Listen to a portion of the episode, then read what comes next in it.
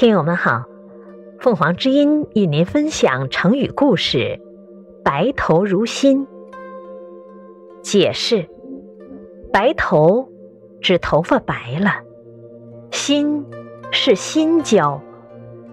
字面的意思是交朋友彼此不能了解，虽然时间久，但仍跟刚认识一样。故事是这样的。西汉时期，邹阳有一次因为受人诬陷，被梁孝王关进监牢，准备处死。邹阳十分激愤，他在狱中给梁孝王写了一封信，信中列举事实，说明待人真诚就不会被人怀疑，纯粹是一句空话。他写道：“荆轲。”冒死为燕太子丹去行刺秦始皇，可是太子丹还一度怀疑他胆小畏惧，不敢立即出发。卞和将宝玉献给楚王，可是楚王硬说他犯了欺君之罪，下令砍掉他的脚。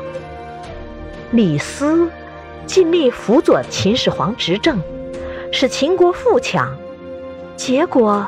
被秦二世处死，所以谚语说：“有白头如新，请盖如故。”双方互不了解，即使交往一辈子，头发都白了，也还是像刚认识时一样。真正相互了解，即使是初交，也会像老朋友一样。梁孝王读了邹阳的信后，很受感动，立即把他释放，并作为贵宾接待。